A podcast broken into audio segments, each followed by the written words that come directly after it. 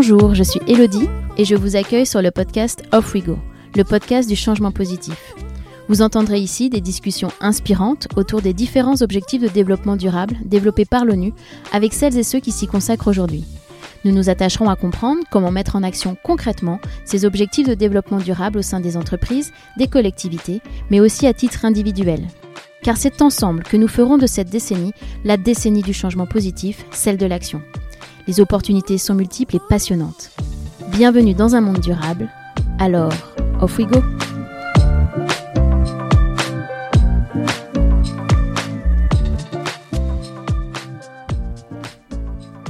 L'augmentation de la consommation et l'épuisement des ressources naturelles, entraînant des conséquences économiques importantes, sont aujourd'hui constatés de façon unanime. Face à ce bilan, la transition vers une économie circulaire semble être une composante importante de la solution. Cette transition vise à dépasser le modèle économique linéaire, consistant à extraire, fabriquer, consommer et jeter en appelant à une consommation sobre et responsable des ressources naturelles et des matières premières primaires, ainsi qu'à la prévention de la production de déchets, notamment par le réemploi des produits, une réutilisation, un recyclage ou, à défaut, à une valorisation des déchets. Parmi les 17 objectifs de développement durable développés par l'ONU, l'ODD 12 est consacré à la consommation et à la production durable. Il vise à faire plus et mieux avec moins. L'atteinte de cet objectif nécessite de repenser nos modes de consommation et de production actuels, ce qui exige l'implication de nombreuses parties prenantes, en particulier les entreprises, les consommateurs et les décideurs. L'ODD 12 a pour objectif d'interpeller les usagers sur leur rapport aux objets utilisés, aux déchets générés et à leurs impacts sur la planète. Comme vous l'avez compris, aujourd'hui nous parlons d'économie circulaire. Et pour cela, j'ai eu la chance de m'entretenir avec Nathalie Boyer, qui est la spécialiste du sujet. Nathalie est depuis 2010 la déléguée générale Doré, association multi-acteurs créée en 1992. Nathalie est nommée en 2017 ambassadrice de l'économie circulaire par le ministère de la Transition écologique et solidaire auprès de l'ancien ministre d'État Nicolas Hulot dans le cadre de la feuille de route économie circulaire pour animer la consultation, formuler des préconisations et contribuer à sa diffusion auprès des citoyens, élus et entreprises. Nathalie va partager avec nous son expertise sur l'économie circulaire et nous aider ainsi à en comprendre les rouages et nous donner les clés afin de nous guider dans cette transition nécessaire vers une économie circulaire et un modèle de société plus soutenable. Je laisse place à ma conversation avec Nathalie Boyer. Alors, off we go!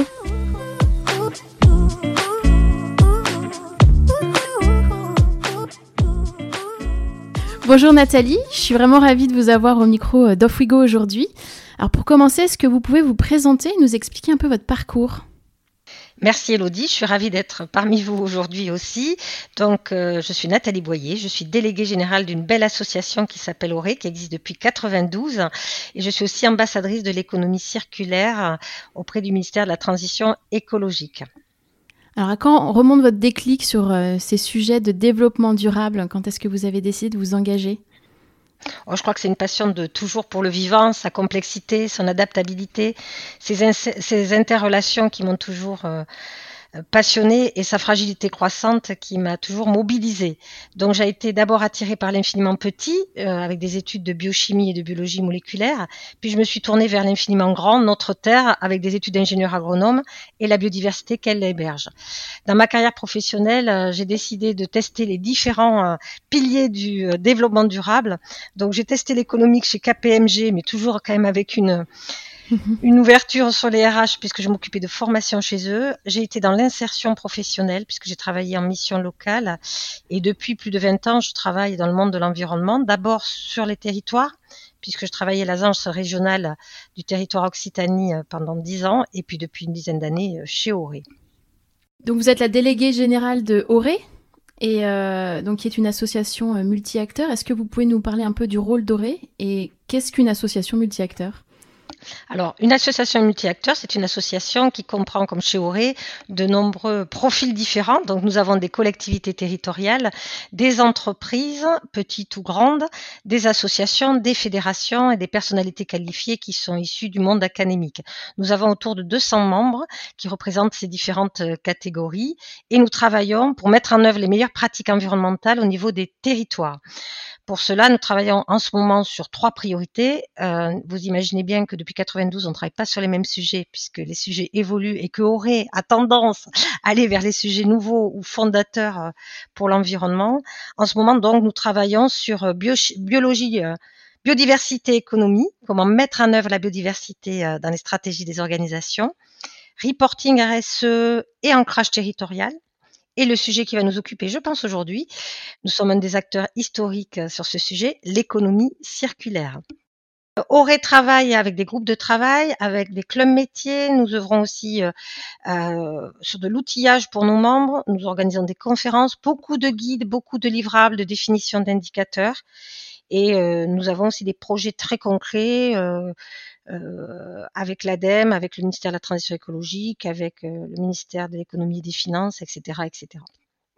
Alors le podcast a pour but de mettre en lumière les actions autour des objectifs de développement durable. Pouvez-vous nous dire à quels objectifs de développement durable aurait participé je vous dirai tous. je vais quand même aller euh, un petit peu plus loin parce que c'est vrai que comme nous travaillons sur des sujets très transversaux, donc évidemment le, premier, je vais commencer par le dernier, c'est le 17 partenariat pour la réalisation des objectifs puisque aurait euh, notre ADN, c'est bien de mettre euh, en commun des travaux, de co-construire avec nos membres et les partenaires euh, du sujet.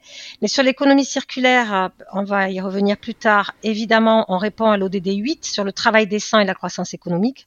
On verra que l'économie circulaire est pourvoyeur mhm. d'emplois. L'industrie, innovation et infrastructure, c'est l'ODD 9, puisque là aussi, euh, elle apporte de l'innovation. ODD 11, ville et communauté durable. Elle s'applique à tous les secteurs, toutes les mhm. filières et aussi à la ville. Consommation et production responsable, c'est évident. Et mesures relatives à la lutte contre les changements climatiques, l'ODD 13, puisque euh, nous avons réalisé un ouvrage qui montre bien les liens entre économie circulaire et changement climatique et diminution des gaz à effet de serre. Sur la biodiversité, évidemment, nous travaillons aussi sur l'ODD 14 vie aquatique et l'ODD 15 vie terrestre. Alors comme vous l'avez dit, aujourd'hui on va beaucoup parler d'économie circulaire. Alors peut-être que vous pouvez nous expliquer en quoi consiste cette fameuse économie circulaire? Alors l'économie circulaire, c'est faire mieux avec moins. Ça c'est simple au départ, mais euh, ça ne concerne pas que les déchets, ça ne concerne pas que le recyclage. Euh, dans l'imaginaire collectif, on est surtout sur l'aval. Or, euh, il y a sept piliers dans l'économie circulaire. Euh, une interview qui avait été faite auprès de citoyens par le ministère de la Transition écologique montrait euh, la méconnaissance du sujet. notamment, il y avait, je ne sais plus quelle personne qui avait répondu que l'économie circulaire, c'était du blanchiment d'argent. Donc, on a vraiment beaucoup de travail d'acculturation à faire sur ce sujet. on part de loin, mais il monte évidemment en puissance au niveau réglementaire en France et législatif, au niveau des entreprises, des collectivités locales et des citoyens. Donc ces sept piliers, euh, je vais vous les décrire. Euh, celui que, que je vais euh, peut-être décrire en premier, c'est l'éco-conception, c'est-à-dire que comment prendre en compte et limiter ses impacts négatifs sur l'environnement tout au long de son cycle de vie. C'est-à-dire vous avez un sèche-cheveux, on ne regarde pas que les impacts que vous allez avoir au moment de sa production, mais euh, quelle matière première, quel transport pour l'amener chez le consommateur, quelle consommation d'énergie il va avoir euh, chez le consommateur et quels déchets il va produire et comment on va le recycler. Je simplifie, mais voilà, l'éco-conception, c'est vraiment important, euh, notamment euh, si on veut faire du, recyclage de qualité à la fin. Le deuxième pilier que je voulais vous donner, c'est un pilier qui s'appelle la consommation responsable. Ça va conduire l'acheteur, donc ça peut être un acheteur privé, public, un citoyen, à effectuer son choix en prenant en compte tous les impacts environnementaux là aussi. Alors, euh, sur la consommation, on peut avoir des billets d'exemple.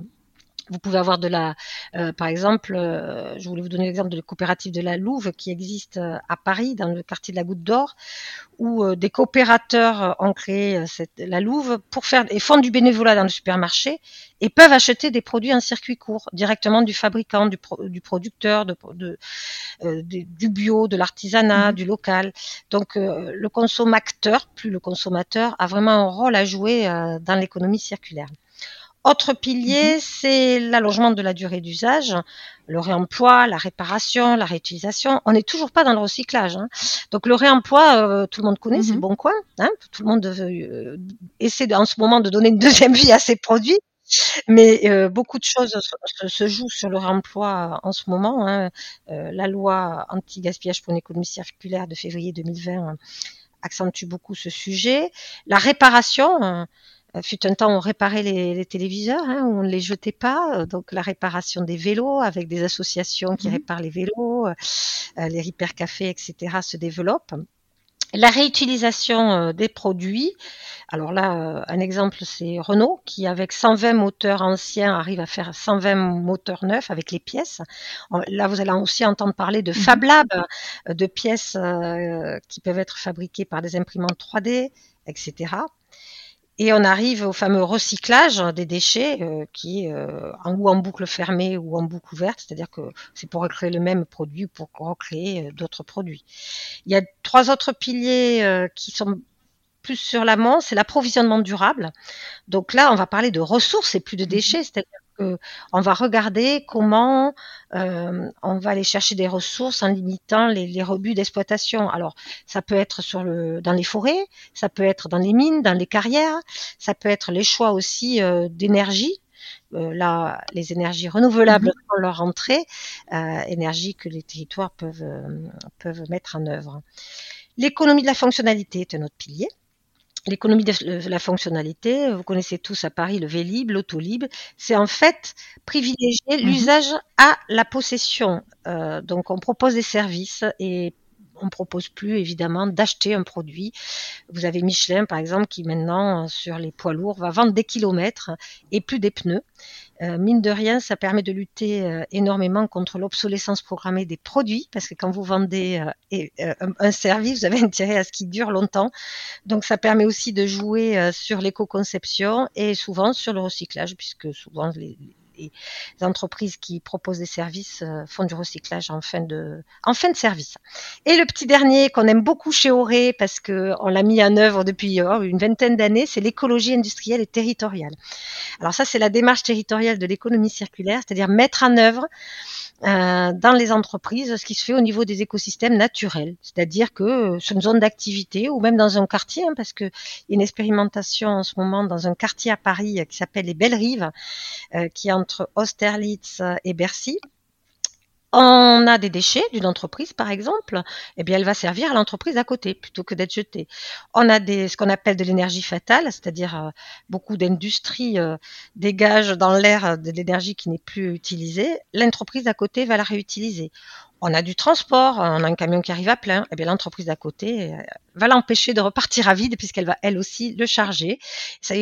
Tout ce qui est euh, synergie de mutualisation, c'est-à-dire qu'on va traiter ensemble ces déchets, on va traiter ensemble, euh, on va partager une station d'épuration, des réseaux d'eau, des réseaux de chaleur, donc on fait vraiment des économies d'échelle. Et là, et à ce niveau-là, on a beaucoup d'impact euh, sur l'environnement et même sur l'ancrage territorial, puisque quand on fait des synergies de proximité, on développe l'emploi local. Voici les sept piliers. Vous voyez, c'est plus complexe que ce qu'on pense, l'économie circulaire. Exactement. Et est-ce possible pour toutes les entreprises de sortir de l'économie euh, linéaire pour une économie circulaire? Et euh, quel type de changement euh, ces entreprises doivent envisager pour cela? Alors, je vais vous dire, beaucoup d'entreprises le font sans le savoir, l'économie euh, circulaire. À partir du moment où vous commencez à vous poser la question de la valorisation de vos déchets, euh, de l'éco-conception de vos produits, euh, de la diminution des impacts environnementaux, vous faites de l'économie circulaire. Donc, toute entreprise, bien sûr, peut y aller. Elle peut commencer par ce qui lui semble le plus pertinent.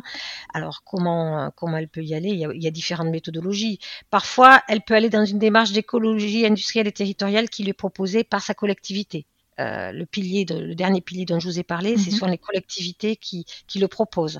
Chez Auré, on suit ces travaux depuis longtemps. On a une cartographie de ces démarches d'écologie industrielle et territoriale. On a 120 démarches euh, en France et ça n'arrête pas de se développer. Ça peut être une démarche de votre filière, parce que votre filière a décidé de lancer euh, une démarche d'économie circulaire, votre fournisseur ou votre, votre client. Et ça peut être une démarche totalement individuelle hein, que vous décidez de lancer. Et, comment on fait pour convaincre euh, ces entreprises euh, potentiellement de changer un peu de business model? Ça doit pas être évident. Ah, ça, c'est assez simple parce que maintenant, on n'a plus trop. Si, c'est évident parce qu'on n'a plus trop le choix. Le coût des déchets augmente, le coût de la pollution augmente pour les entreprises et les ressources deviennent de plus en plus, notamment les matières premières, les métaux rares, etc., de plus en plus chères. Donc, je pense que tout le monde est vraiment sensibilisés à, ces sujets. Au-delà de ça, chez Auré, nous avons travaillé sur la création de valeur de l'économie circulaire et nous avons identifié huit grandes familles de valeurs. Donc, mmh pour justement expliquer aux entreprises ce qu'elles vont trouver dans l'économie circulaire. Donc euh, ces huit valeurs, je vais vous les donner et vous allez voir que on ne peut qu'adhérer au concept. La première euh, concerne un peu plus euh, les territoires, donc c'est l'attractivité. Réussir son marketing territorial grâce à l'économie circulaire. C'est vrai que des zones d'activité qui mettent en œuvre, par exemple, des synergies pour les entreprises qui veulent s'installer, ça, a une image de marque plus positive. La deuxième euh, valeur, c'est la compétitivité. Là, on est plus sur les entreprises. C'est générer des bénéfices économiques euh, grâce à l'économie circulaire. Et euh, nous sommes en train de faire un livret pour chacune de ces valeurs. Je peux vous dire qu'il y a beaucoup d'exemples de, de, bénéfices économiques quand vous n'avez plus à payer pour le traitement des déchets, mais qui deviennent une ressource pour l'entreprise à côté. Vous faites des économies, par exemple. Nouveaux modèles économiques. Donc, ça permet d'accompagner, d'accélérer la transition économique des organisations. Euh, dans les nouveaux modèles économiques, vous allez retrouver l'éco-conception, l'économie de fonctionnalité dont je vous ai parlé, euh, l'écologie industrielle et territoriale, mais aussi euh, l'économie collaborative, l'économie de partage, enfin toutes ces nouvelles économies qui permettent évidemment d'avoir une valeur ajoutée sur le marché puisqu'on est plus innovant. L'innovation, l'innovation radicale et durable grâce à l'économie circulaire, l'emploi, ça permet de développer l'emploi et les compétences. Et évidemment, l'environnement, hein, parce que le but du jeu, c'est quand même de préserver et de sauvegarder l'environnement. Il y a une valeur sociale et sociétale. Euh, l'économie circulaire contribue en faveur d'un modèle, modèle, juste et sûr. Ça permet le bien-être des individus dans les limites de la planète. Cohésion sociale, réduction des inégalités. Euh, mais aussi, euh, vous avez envie de travailler. Les jeunes sont de plus en plus euh, sensibles à ça dans une entreprise qui met en mhm. œuvre des, principes d'économie circulaire ou des principes de développement durable.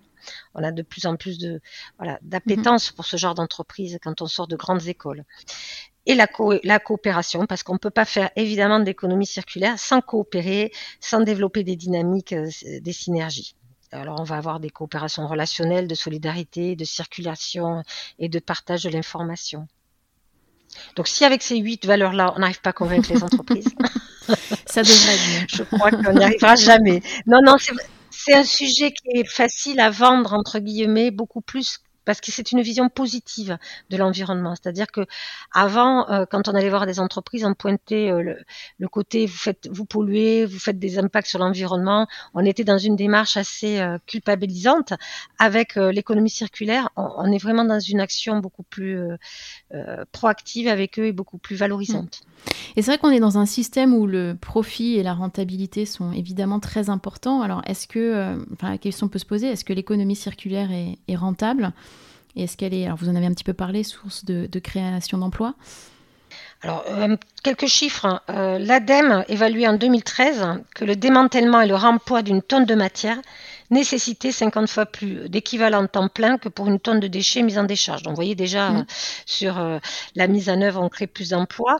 Il y a une étude que je voulais vous citer qui a été faite par la Commission européenne en 2018 qui estime le potentiel d'une transition vers l'économie circulaire à 700 000 emplois supplémentaires dans l'Union européenne d'ici 2030, mm-hmm.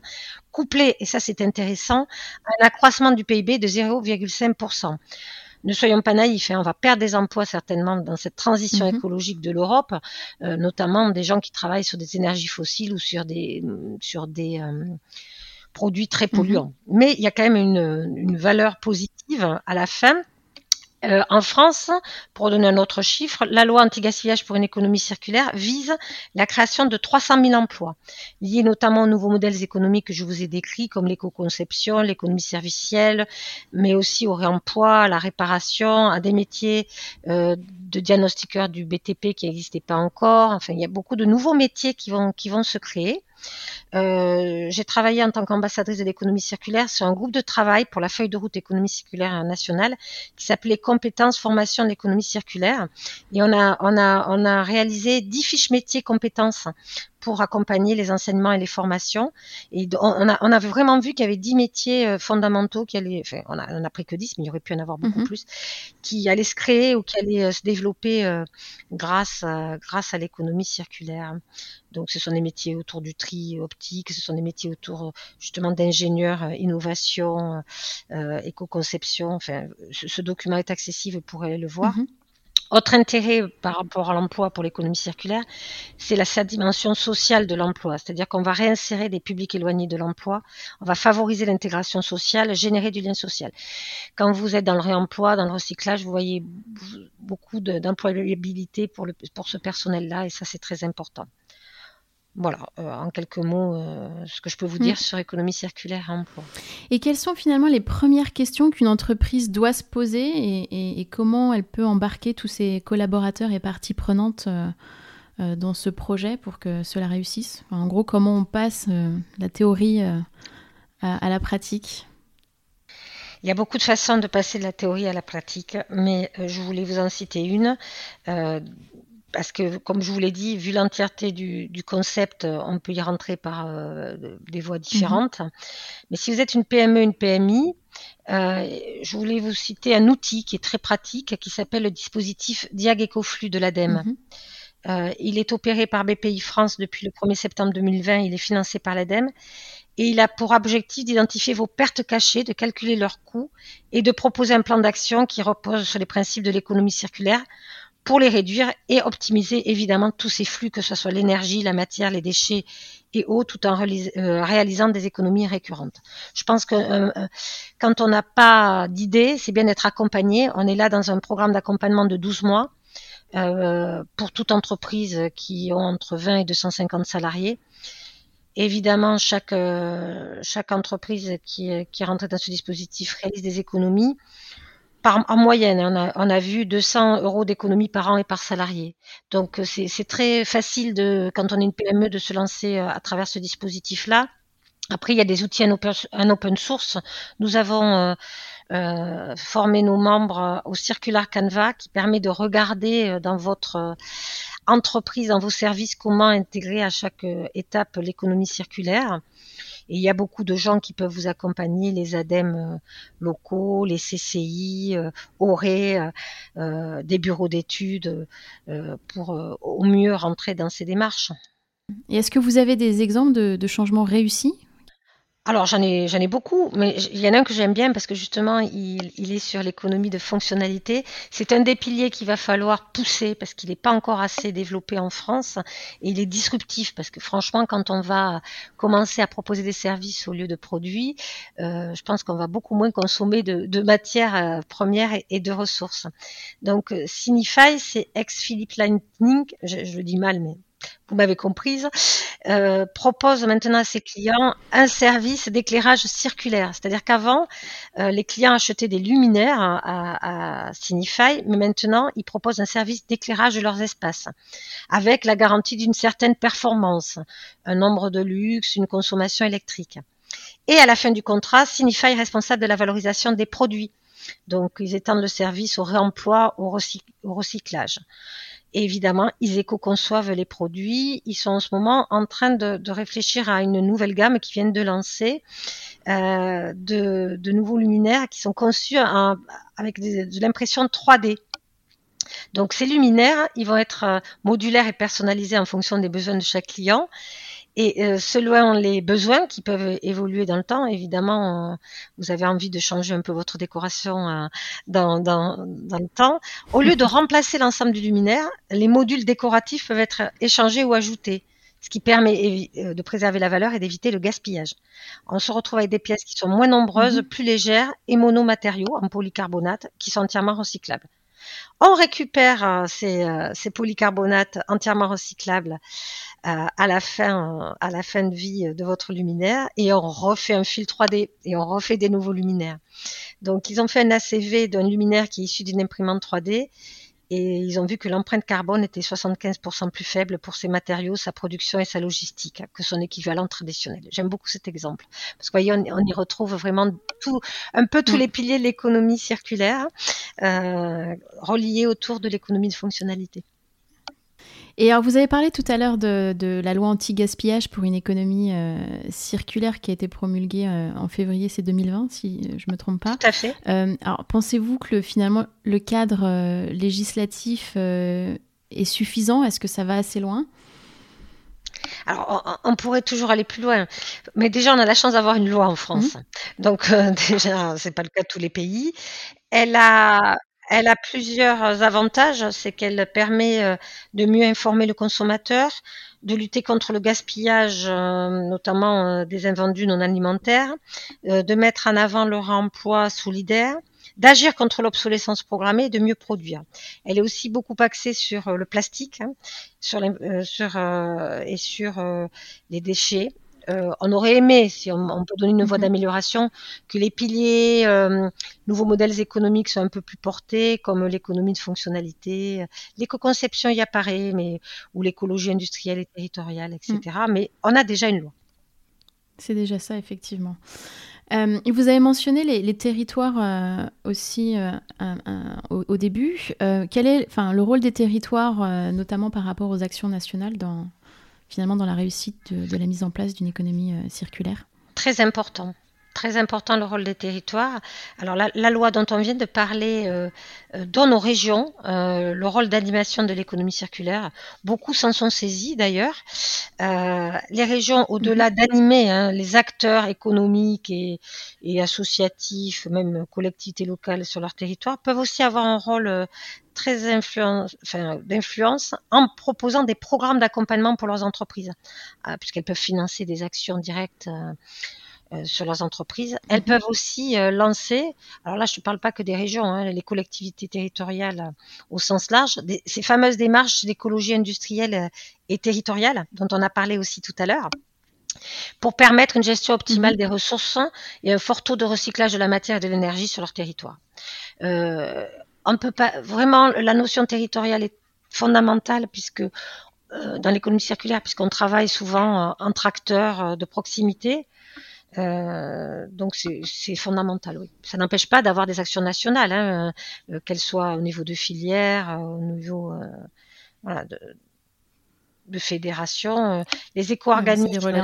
Ouais, mm. Les éco-organismes qui sont en responsabilité, en animation de ce qu'on appelle les filets PREP, responsabilité élargie du producteur, sont nationaux. Euh, ils travaillent euh, et chez euh, on s'y emploie à, regarder comment mieux s'insérer dans les, territoires. Et on travaille sur ce sujet avec la, Région de France, l'association des, régions voilà, éco-organismes et régions de France, tous ensemble pour essayer de, voir au mieux comment l'échelon territorial peut être appréhendé. Alors c'est vrai qu'on sait que nos modes de consommation posent problème, je crois qu'on en a tous de plus en plus conscience. Euh, quels sont les, impacts de l'économie circulaire sur nos modes de consommation? Alors déjà, il faut savoir que les gens ont envie de changer de façon de, consommer. Une étude qui a été faite euh, pour la, feuille de route économie circulaire et pour la fameuse LAGEC montrait que 53% des Français souhaitent consommer autrement. Donc déjà, on a une motivation euh, collective. Et euh, les impacts de l'économie euh, circulaire sur nos modes de consommation sont évidemment une réduction des consommations matérielles. On privilégie l'usage à la possession avec l'économie de fonctionnalité. Euh, on a recours à la réparation, à la vente, au don, à l'achat d'occasion dans le cas du remploi et la réutilisation. Et surtout, on a une consommation plus durable et locale quand on fait de l'économie circulaire en tant que consommateur. Euh, la loi nous aide, euh, les consommateurs euh, et les citoyens à mieux consommer. je vous donnerai quelques mesures phares comme l'indice de réparabilité euh, pour l'instant, quand vous mhm. allez acheter du, du, matériel électroménager et que vous voulez voir s'il y a des pièces euh, qui vous permettent de, de, le réparer, des pièces détachées, vous aviez, euh, vous avez, enfin pour l'instant, vous aviez dans le passé des panneaux qui vous disaient 50 de pièces, 50 de pièces détachées, 10 ans de pièces détachées, mais il n'y avait pas le zéro. Grâce à la loi, on va avoir le zéro. Donc vous saurez que vous achèterez un, un matériel qui n'est pas réparable. beaucoup de choses aussi sur la mise à à disposition beaucoup plus rapide euh, des pièces détachées. Euh, ceci concerne les équipements électriques, électroniques et les meubles. Euh, l'indice de réparabilité aussi qui va être mis en place pour voir si votre appareil est facilement ou difficilement réparable au-delà de la mise à disposition des pièces détachées. Il y a aussi des choses sur l'information obligatoire sur la durée de mise à jour des logiciels d'exploitation des ordinateurs et des téléphones. C'est pas neutre, c'est l'obsolescence des marques. Hein. Vous êtes obligé chaque, fois de changer euh, d'appareil puisque les logiciels ne peuvent plus euh, euh, se télécharger. création de fonds réparation et permettre le recours à l'impression 3D pour la réparation des objets. Donc, entre les obligations de la loi, la sensibilisation des consommateurs, je pense que l'impact de l'économie circulaire n'est pas neutre. Et c'est vrai, alors vous avez dit que l'économie circulaire, ce n'est pas juste l'économie du recyclage, ça on, l'a bien compris maintenant, mais c'est vrai qu'on parle beaucoup du recyclage comme une, une, solution un petit peu à tout. Alors j'ai une question un peu peut-être bête, mais peut-on euh, vraiment recycler tous nos produits? Non, euh, et, euh, je vais vous donner l'exemple des plastiques. On parle beaucoup de, de, plastique, euh, de recyclage des plastiques. Si dans la conception de votre produit, vous avez des plastiques composites, on ne peut pas encore tout recycler. D'où l'importance de l'éco-conception, mmh. d'où l'importance de l'amont. Il faut concevoir, et ça va aussi sur les bâtiments. Hein. Quand, euh, les bâtiments, on travaille beaucoup sur euh, la mmh. déconstruction chez Auré. on travaille aussi sur le recyclage des vêtements professionnels. On a créé ce qu'on appelle un Green Deal. Euh, qui est une, une, un engagement pour la croissance verte qui a, qui a mis autour de la table la SNCF, la, euh, la mairie de Paris, le ministère de l'Intérieur, GRDF, euh, la Poste, euh, le ministère des mhm. Armées pour recycler ces vêtements professionnels qui pour l'instant en France sont soit incinérés, soit mis en décharge. Donc on a décidé de se demander comment les recycler. Et on a, on a, vraiment fait une expérimentation sur 20 tonnes avec tous ces acteurs. On parle d'uniformes, on parle de, de, de, de, vêtements de contrôleurs de train, de vêtements techniques. Et on mhm. s'est aperçu qu'on avait des, des, problématiques liées à l'éco-conception de ces vêtements. Du coup, on a créé un guide éco-conception des vêtements professionnels pour permettre ce fameux recyclage. Non, mais c'est vrai que c'est très intéressant et l'éco-conception, c'est vrai que voilà, faut vraiment penser vraiment très en amont pour euh, pouvoir euh, bien prévoir la fin finalement, pour qu'on puisse organiser tout ça. Totalement. Sinon, on a des difficultés. La technique, la technologie ne peut pas tout mm. régler. Donc, euh, il faut vraiment avoir cette vision systémique. C'était une question que j'avais pour vous par rapport à l'innovation dans l'économie circulaire. Est-ce que euh, voilà, euh, c'est une solution suffisante euh, Est-ce que ça peut être un levier de différenciation pour les entreprises? Donc, comme je vous l'ai dit, l'innovation est une des valeurs hein, qu'on a trouvées dans notre réflexion sur les valeurs de l'économie circulaire. Elle est centrale hein, pour la transition à venir. Mm. En effet, ben, les défis économiques, sociaux, environnementaux auxquels nous sommes soumis vont nécessiter d'apporter ces réponses innovantes. Mais euh, nous en avons identifié six types de valeurs qu'apporte l'économie circulaire. Je vais vous les citer, mais ça ne suffit pas. On va en parler après. Ce sont des innovations de produits, de services et d'usages. On va reparler euh, d'éco-conception. Donc la, substitution des matières premières par des approvisionnements euh, plus durables, euh, à repenser la fin du produit, euh, intégrer des, par exemple des matières recyclées dans, vos produits, c'est une façon de, ne pas aller chercher des matériaux vierges. La deuxième innovation, c'est l'innovation de procédés d'organisation il faut collaborer entre acteurs d'une même filière pour avancer sur une problématique commune. Il ne peut pas y avoir, on ne peut pas faire l'économie circulaire tout seul dans son coin. Généralement, on est nombreux autour de la table de réflexion, que ce soit en interne de l'entreprise ou en externe. L'innovation marketing et commerciale, on va avoir des marques plus vertueuses et moins impactantes. Ça va aller de l'éco-conception des packaging, établir des prix accessibles et justes, réfléchir à ces circuits de distribution et de vente repensés. Euh, par exemple, vous allez avoir des, circuits courts, vous allez avoir du vrac, euh, donc il y, a beaucoup de choses à imaginer.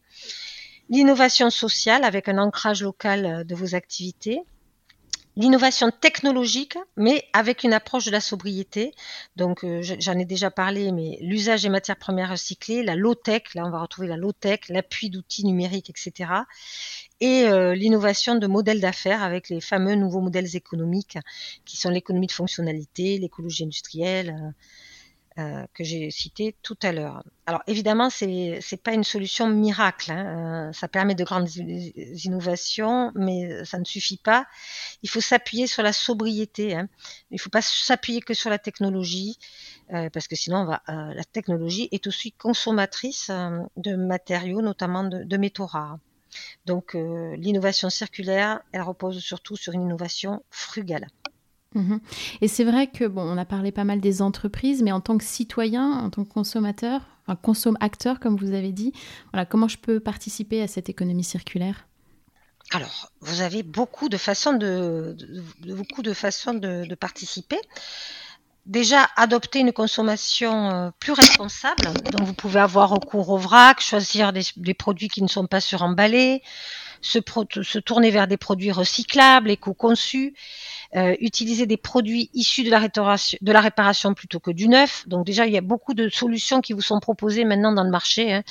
Aller dans des hypercafés, aller dans des ressourceries, euh, mais aussi vous pouvez réduire votre production de déchets en veillant à l'allongement de la durée de vie de vos produits, euh, en s'assurant bien évidemment qu'ils aient une, seconde vie. Donc euh, avec leur emploi, vous allez remettre dans le circuit des produits qui répondent plus aux besoins du premier consommateur, mais qui vont peut-être faire le bonheur d'un deuxième consommateur. Euh, en, réparant vos produits, hein, donc au lieu de les jeter, faites appel aux réparateurs en réutilisant certains déchets qui peuvent être réparés ou démontés ou des pièces encore en fonctionnement qui peuvent être triées puis revendues. Et le gaspillage alimentaire qui est une, on n'en a pas parlé jusque-là, mais qui est quand même euh, très important en France. Hein. On sait que près de 10 millions de tonnes de nourriture consommable sont, gaspillées chaque année. C'est quand même l'équivalent de 150 kilos par habitant et par an. Donc, euh, dans nos ordures ménagères, on trouve l'équivalent de 20 kilos par habitant et par an de déchets alimentaires, dont 7 kilos de produits alimentaires encore emballés. Donc, je pense qu'on peut très facilement faire des efforts mmh. sur le gaspillage alimentaire. Bah, c'est vrai que ça revient à faire des choix plus conscients. Totalement. Donc, il y a des familles qui se lancent aussi dans des opérations euh, zéro déchet. Donc, euh, il y a beaucoup de, il y a un film là-dessus d'ailleurs, si vous voulez aller le regarder. Donc, vraiment, il y a vraiment qui ont vraiment réfléchi à, essayer de faire zéro déchet. Donc, ça va du, de plus acheter des couches, à prendre des couches jetables. c'est très intéressant de regarder la philosophie. Alors, on n'est pas obligé d'aller jusque là, mais ça peut être inspirant. Alors l'épisode touche presque à sa fin, mais alors avant de conclure, je voudrais vous poser les questions rituelles que je pose euh, à tous mes invités. Alors qu'est-ce qui vous a inspiré récemment? Ça peut être un livre, une personne, un documentaire? Alors, euh, le livre que je voulais vous vous partagez, c'est un, livre de Navi Raju qui s'appelle L'innovation frugale. Il présente 50, alors je ne sais pas s'il est récent, il est sorti depuis quelques années, mais il présente 50 cas d'entreprises dans les secteurs de l'industrie, des services, de la santé, financiers, mais surtout, euh, voilà, il permet de voir comment on peut changer euh, de paradigme, comment on peut mettre en œuvre cette euh, innovation frugale. Donc je trouve ça très, j'aime bien avoir des des inspirations sur des cas concrets, mhm. et là on en retrouve pas mal. Euh, et ce qui, ce qui m'inspire, euh, c'est vraiment les retours d'expérience de mes membres. Moi j'ai la chance d'avoir des élus engagés, euh, des, euh, des directeurs développement durable inspirants qui vont se battre pour mettre en œuvre des solutions dans leur dans leur entreprise. J'ai beaucoup de, partenaires euh, qui aussi euh, inventent chaque jour des, euh, solutions nouvelles pour cette fameuse transition écologique et pour inventer ce fameux mode de demain. Donc, je suis inspirée régulièrement. J'ai la chance d'être dans une association où, on a beaucoup de, on a un écosystème très riche et très, très inspirant. Et que diriez-vous à ceux qui hésitent à se lancer, à s'engager dans cette démarche? Est-ce que vous avez un conseil par où commencer? Je vais pas vous refaire euh, le colibri euh, avec chacun apporte sa part. Je pense que tout le monde le connaît, mais commencez par ce qui semble le plus à votre, portée, à votre portée. Ça dépend des gens. Pour certains, ça sera réduire ses déchets. D'autres vont changer leur mode de consommation. Tous les petits gestes comptent. Il n'y a pas de petit engagement. Donc là, je pense que vu le nombre de, de possibilités que vous avez grâce à l'économie circulaire, faites ce qui vous semble le plus parlant pour vous et ce qui vous inspire le plus. L'essentiel, c'est de commencer. Il faut y aller. Mm. Alors ça, c'est pour les citoyens. Voilà, il faut y aller. Euh, pour les entreprises, euh, bah, écoutez, euh, commencez à regarder comment éco-concevoir vos produits, valoriser vos déchets, rejoindre une démarche territoriale, renseignez-vous sur ce qui se fait autour de vous. je pense que vous allez trouver au moins un acteur qui, va, qui va vous aider. Et à titre personnel, quel changement positif voudriez-vous apporter pour aller encore plus loin? Alors moi, j'aimerais sortir de la crise. Euh, je ne suis pas la seule, hein. mais c'est-à-dire que euh, j'aimerais pouvoir euh, continuer à porter haut et fort la bonne parole sur l'économie circulaire et sur tous les sujets dorés, parce que cette crise, elle nous empêche de regarder ce qui est quand même beaucoup plus grave derrière, sur le long terme. En tout cas, c'est la crise environnementale et climatique. Mmh Donc voilà, elle nous réduit en ce moment à des actions de courte durée et on n'a plus, euh, on n'a plus la même énergie pour euh, pour aller vers euh, les objectifs qu'on s'est fixés, notamment dans la COP 21, des objectifs de réduction de gaz à effet de serre, des objectifs de de réduction de nos impacts sur l'environnement au sens général. Donc voilà, moi j'aimerais pouvoir cette année pouvoir la laisser de côté comme tout le monde et, ne plus parler de crise sanitaire, de crise économique, mais avancer sur la crise environnementale et, climatique. Merci. Est-ce que vous pouvez dire à, nos auditeurs euh, où est-ce qu'ils peuvent trouver des informations sur l'économie circulaire et sur votre association euh, Auré? Tout à fait, parce que Auré euh, donne en, libre accès toutes ces documentations. Nous avons des plateformes, nous avons des guides, nous avons des livrets, nous avons beaucoup de, de matériel. Donc n'hésitez pas à aller sur notre site, c'est www.auré.org. Très bien. Merci beaucoup Nathalie. À bientôt. Merci à vous et à très bientôt. Au revoir. Au revoir. Merci d'avoir écouté cet épisode. Vous retrouverez toutes les références dans la barre de description du podcast. N'hésitez pas à le recommander autour de vous et à le partager sur vos réseaux sociaux. Si vous voulez continuer la conversation ou vous tenir informé de l'actualité du podcast, retrouvez-moi sur Off We Go le changement positif sur Instagram et Facebook. Et n'oubliez pas que la meilleure façon de soutenir le podcast est de laisser des étoiles et des commentaires sur les plateformes, et notamment sur Apple Podcast. Je vous retrouve dans 15 jours pour un nouvel épisode, et d'ici là, mobilisons-nous. À très bientôt.